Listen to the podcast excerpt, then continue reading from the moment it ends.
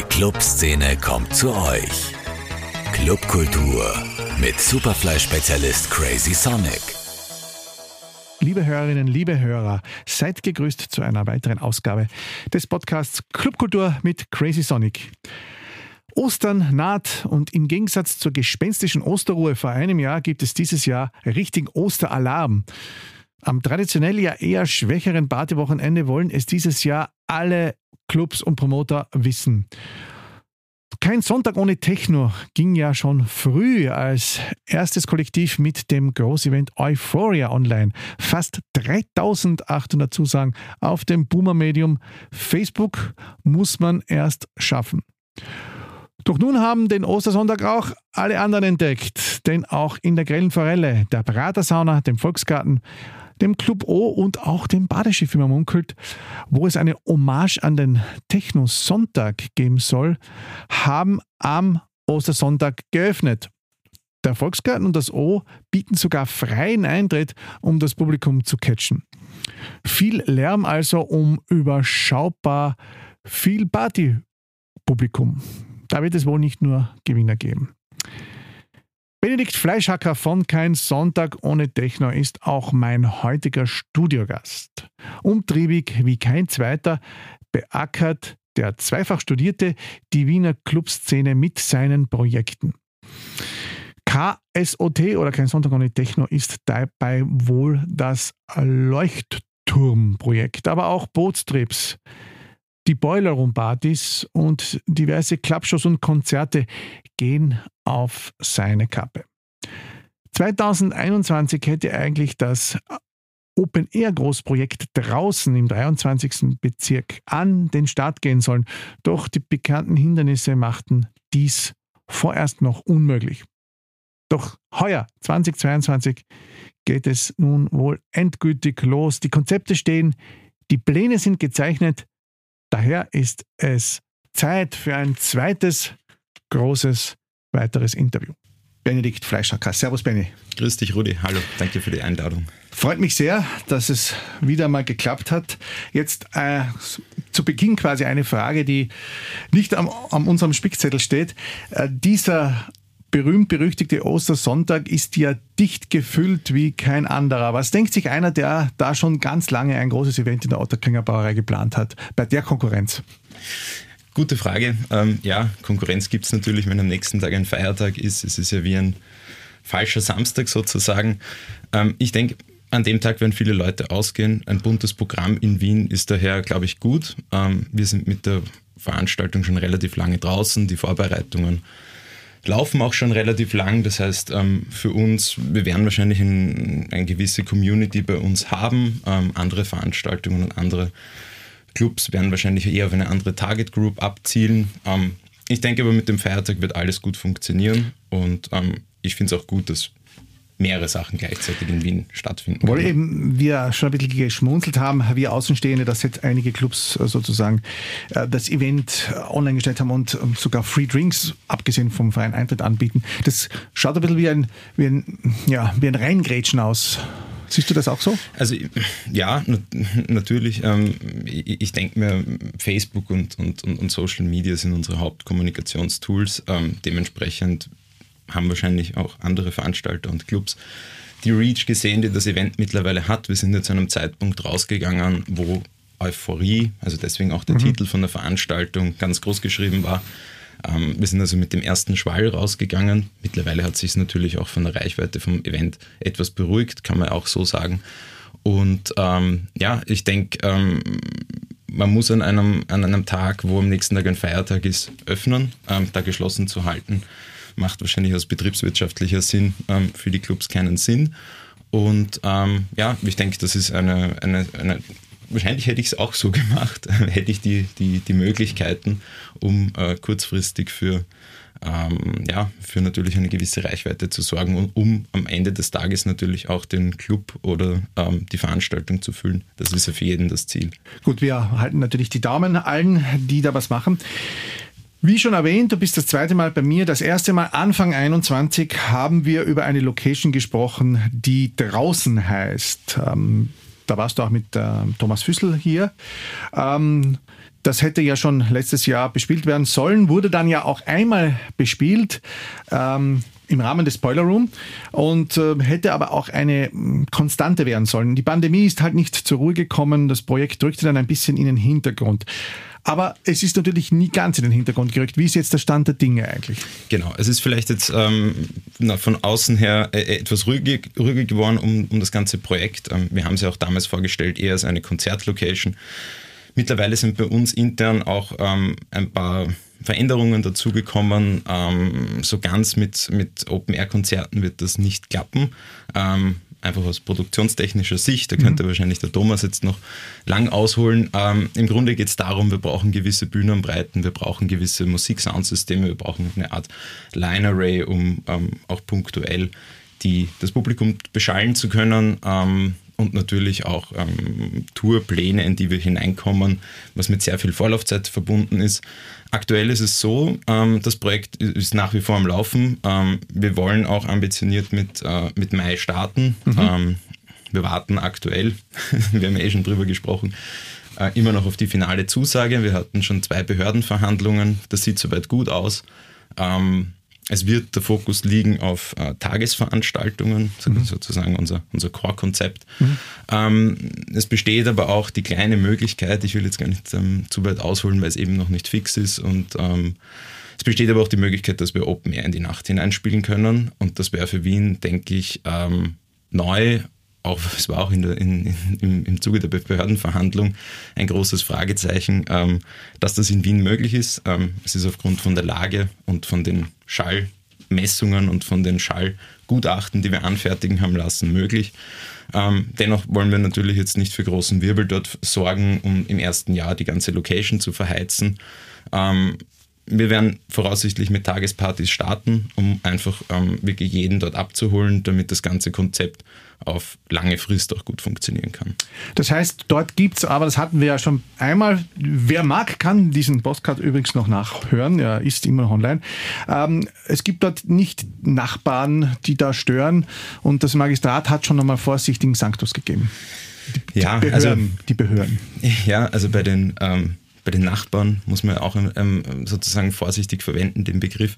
Äh, es, geht um, es geht um Anrainer. Ähm, Anrainer sind aber in dem Fall auch ähm, Betriebsstätten, die in unmittelbarer Nähe sind, ähm, die natürlich auch in einer gewissen Art und Weise gestört werden können. Also man muss auf mehrere Aspekte, also jetzt wirklich nur den, den Nachbarn im Sinne von jemandem, der dort wohnt, äh, Rücksicht nehmen. Ähm, dort sind sehr viele Logistikbetriebe, das heißt, mhm.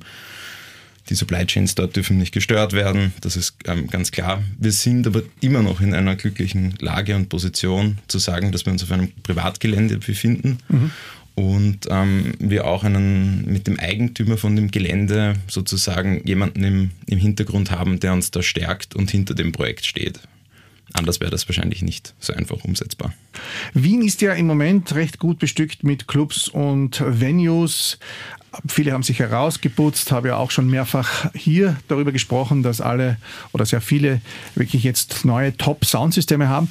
Ihr habt aber ein, eine Target Group, wie du es vorher so schön gesagt hast, ein Following, das sehr treu ist.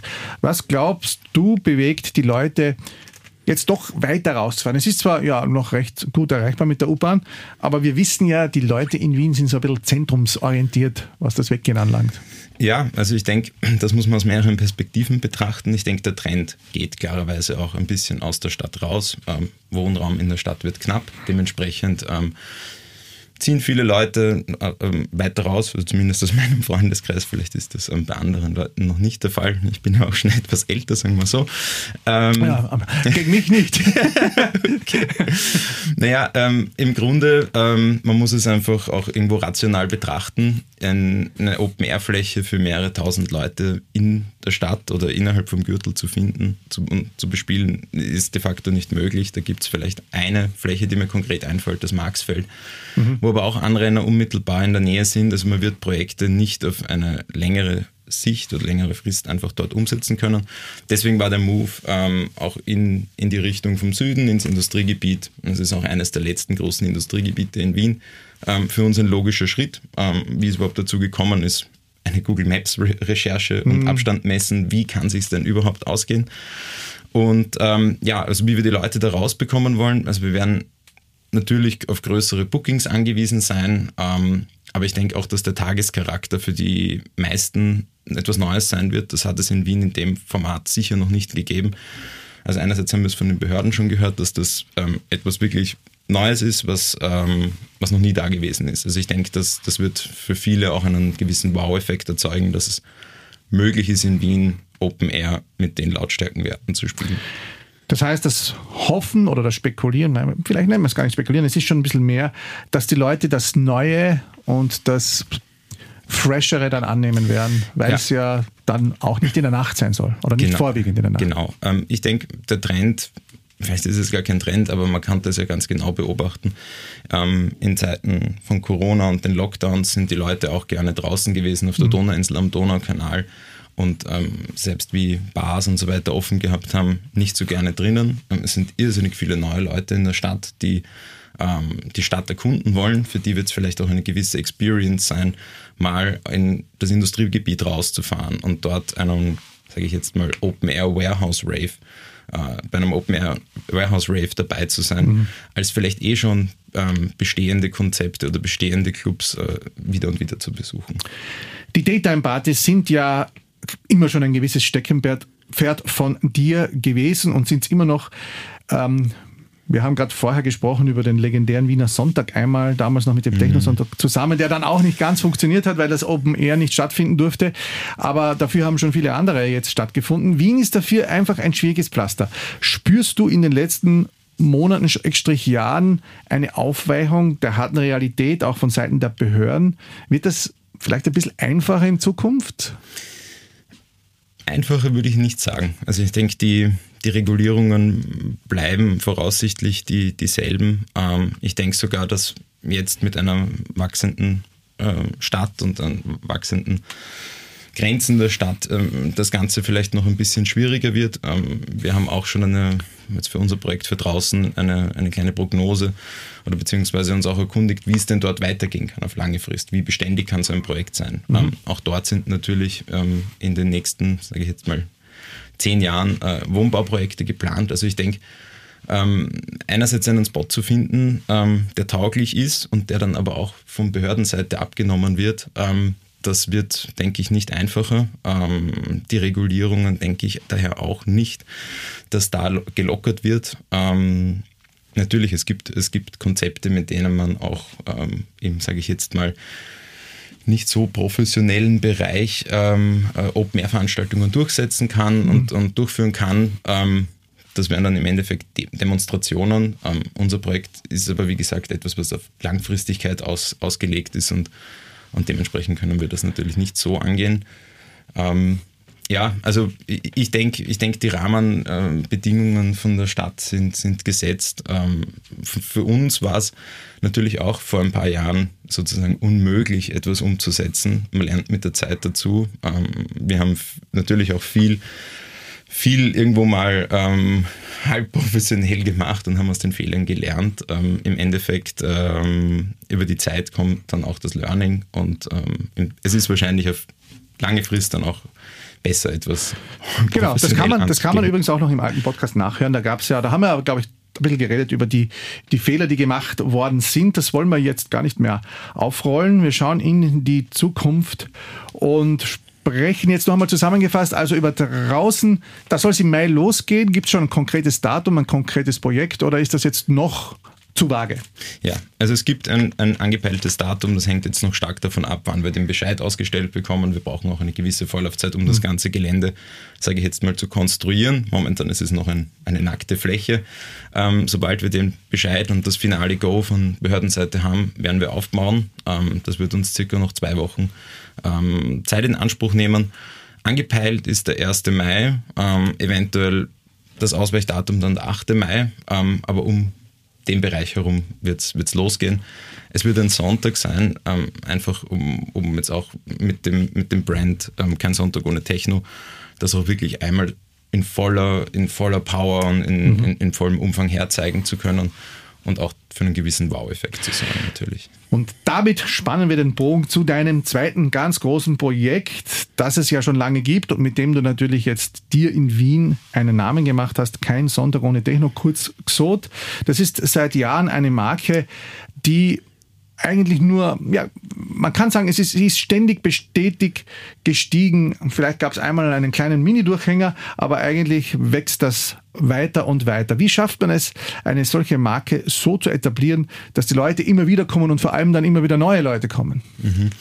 Ja, ich würde ich würd hier beginnen, da wo es einen Durchhänger gegeben hat, das war sicher 2016, 2017. Ähm, ich war zu der Zeit im Ausland und, und habe in Berlin gearbeitet und wie ich zurückgekommen bin, ähm, habe ich mir vorgenommen, das Projekt wirklich nochmal größer auszurollen, ähm, weg von äh, reinen Clubpartys, eher den Fokus vollkommen auf Off-Locations zu setzen mhm. und in einer gewissen Rotation die auch zu bespielen, ähm, aber immer so, dass es für den Besucher nicht ganz klar ist, was kommt denn als nächstes. Ähm, es soll also für Abwechslung gesorgt werden. Wir haben ja mittlerweile ähm, so diesen Slogan, wir treiben es wieder bunt. Mhm.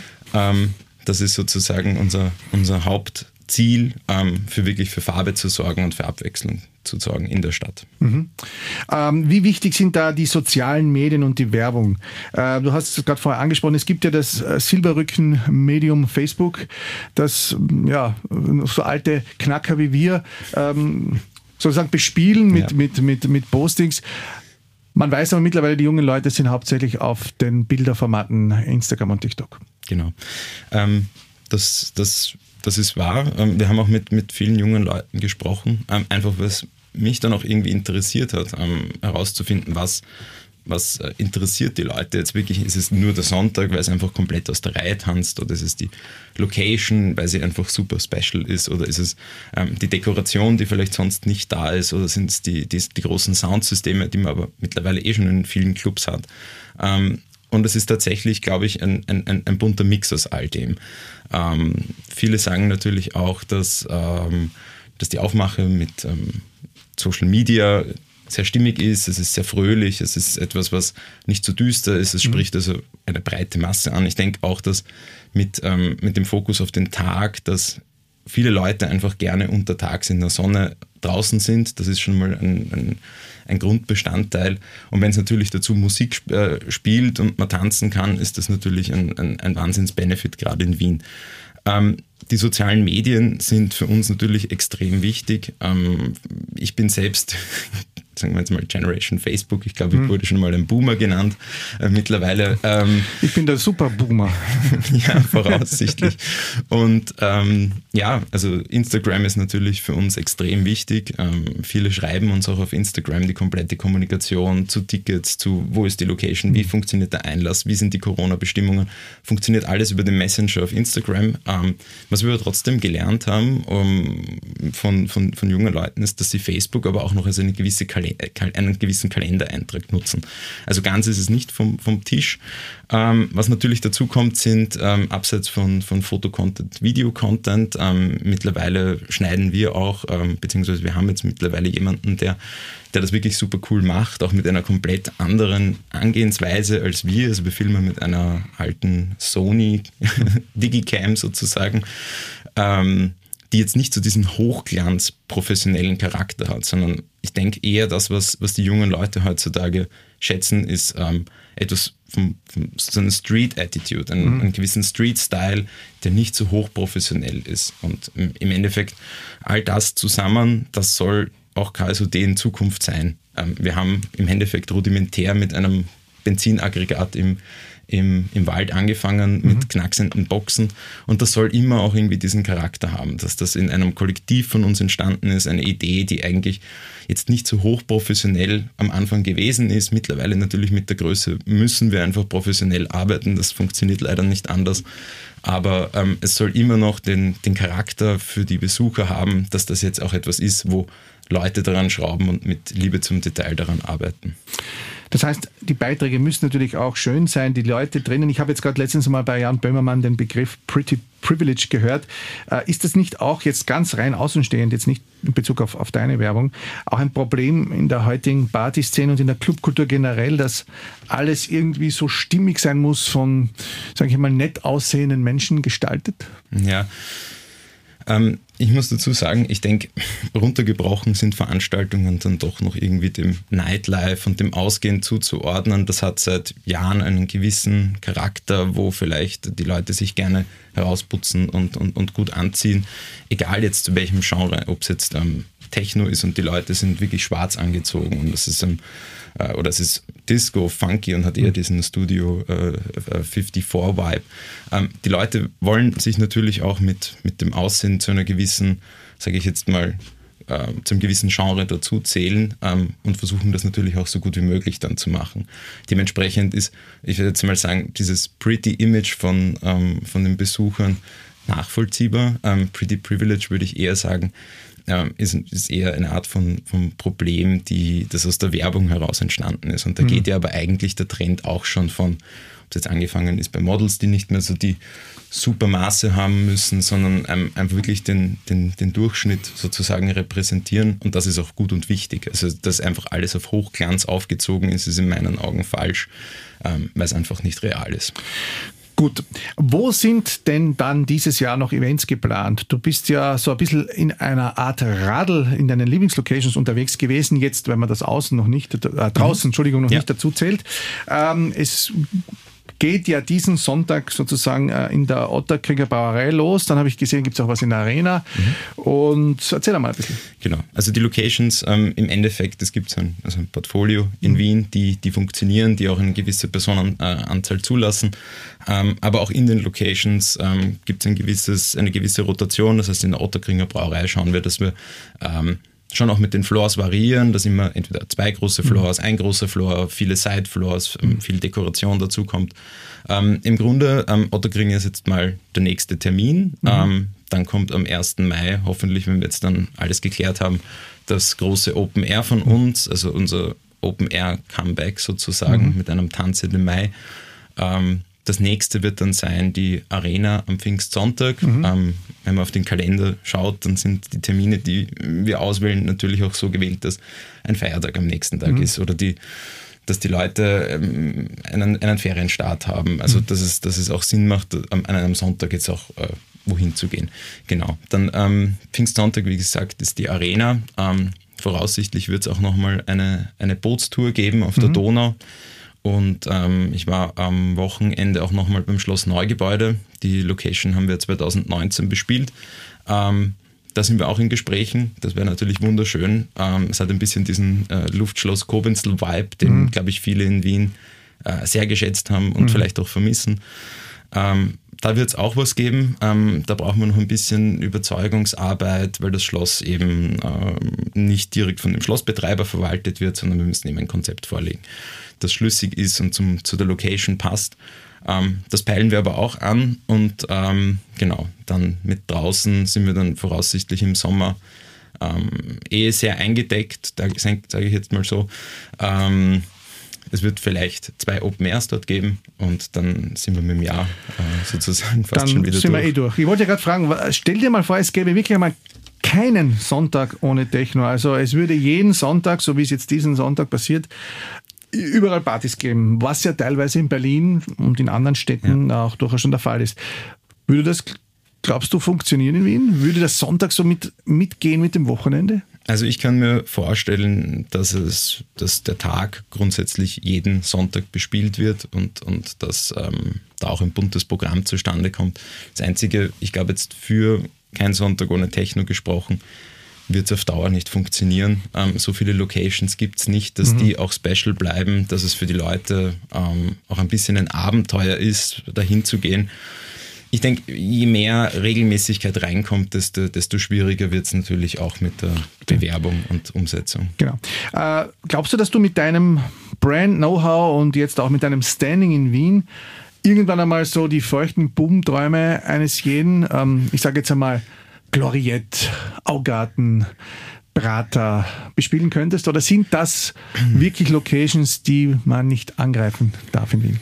Nee, ich glaube, angreifen darf es nicht so das Problem. Ähm, ich glaube, dass äh, grundsätzlich die Gloriette, also da habe ich tatsächlich schon etwas Research betrieben, das ähm, ist eine Veranstaltungslocation. Ähm, mhm. Es ist halt immer die Frage, inwieweit schafft man dann auch ein, ein Format umzusetzen, das doch einen gewissen Lautstärkenlevel braucht, eine gewisse Stimmung braucht. Ähm, ja, mit Nebel und Deko kann ich mir gut vorstellen, dass das von unten vom Schloss Schönbrunn vielleicht ähm, äh, verwirrend für manche Tagesbesucher vom, vom Schloss Schönbrunn wirken mag.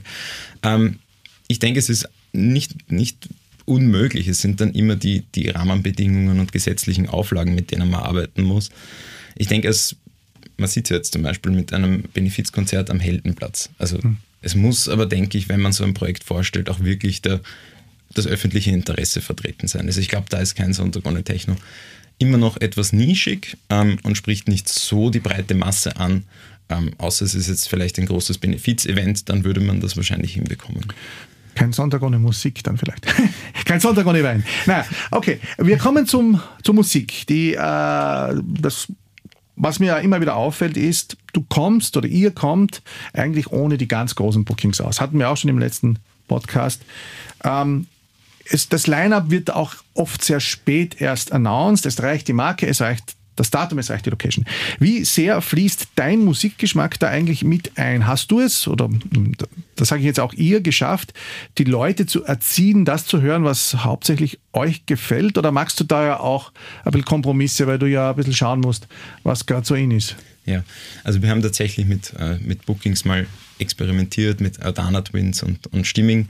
Ähm, das war im Endeffekt so genau zu der Zeit, wo es eben nicht so gut gelaufen ist. Mhm. Ähm, ich denke mal, fahrt, wenn man ein Booking jetzt auch noch zu so ähm, einem, einem Brand äh, dazu bookt, der eigentlich darauf abzielt, eine Off-Location zu bespielen mit viel Dekoration und, und, und Liebe zum Detail, ähm, fahrt man quasi zweigleisig. Ähm, das haben wir reduziert, jetzt wirklich nur auf ähm, die Location äh, und, und, und die Dekoration. Und der Sound ist im Endeffekt, ähm, ich bin ein irrsinniger Musikliebhaber, ich bin ein wahnsinniger Rekordsammler und, und Digger. Ähm, ich muss sagen, ich verbringe wahrscheinlich sehr viel Freizeit auf Bandcamp und, mhm. und, und stöber mich dadurch, was was denn da so zu finden ist, was vielleicht jetzt niemand äh, unbedingt spielt. Ich habe jetzt ähm, für FM4 bei Digital Confusion auch ein Set gespielt. Ähm, normalerweise nehme ich nicht so viel auf. Ähm, ein sehr ausgewähltes, das repräsentiert auch ganz gut ähm, das, was wir momentan spielen. Es ist sehr viel, würde ich mal sagen, High Energy, geht sehr in die Richtung vom Deckmantel. Ich bin ein mhm. großer Fan zum Beispiel davon, von dem Festival. Ähm, es ist schon, sage ich jetzt mal, pounding und, und antreibend, aber es soll immer auch passend zum, zum Brand sein. Es soll tagestauglich sein. Es soll für die Leute einen mhm. positiven Vibe haben. Alles, was zu düster ist, ähm, würden wir jetzt zum Beispiel nicht spielen. Ähm, wenn man jetzt aber wieder die Veranstaltungen betrachtet, ähm, dann ist das Booking und das Line-up immer darauf ausgelegt, wie denn auch die, wie die Location ist. Also zum Beispiel jetzt bei der Bootsparty ähm, soll es eher etwas deeper und mhm. grooviger den ganzen Tag entlang gehen und kann schon etwas härter, aber am Ende dann trotzdem irgendwie funkiger und mehr glitzernder sein, damit die Leute auch mit einem gewissen guten und, und, und positiven äh, mhm. Gefühl die Veranstaltung verlassen. Bei der Otterkringer Brauerei zum Beispiel kann man wiederum in die ganz andere Richtung gehen. Das heißt, wenn man einen großen Floor, der schon allein von der Architektur ähm, mit großen Stahlträgern, hohen Räumern, alles ist aus Beton, viel, viel härter mit dem Line-Up mhm. reingehen kann. Das heißt, wir werden dort auch härteren Techno spielen, ähm, um natürlich auch ein bisschen dem Techno-Charakter oder dem Techno im Kein Sonntag ohne Techno gerecht zu werden. Ähm, ich würde sagen, runtergebrochen, wir passen das sehr an die Location an. Es muss einfach stimmig sein, untertags mit 137 BPM zu spielen und Geschwindigkeitsrekorde am Nachmittag zu brechen ähm, am Pitchband macht, glaube ich, wenig Sinn. Ähm, am Ende des Tages ist es der Tag des Herrn und wirkt vielleicht für Außen dann doch etwas verwirrend. Ja. Das war jetzt eine schöne Silberrücken-Aussage, denn ich bin so aufgewachsen, am Sonntag ist der Tag des Herrn. Also dein Zug, äh, was die Musikgenres anlangt, der hält momentan in vielen Bahnhöfen, wenn man das so richtig versteht, das hängt von der Location ab.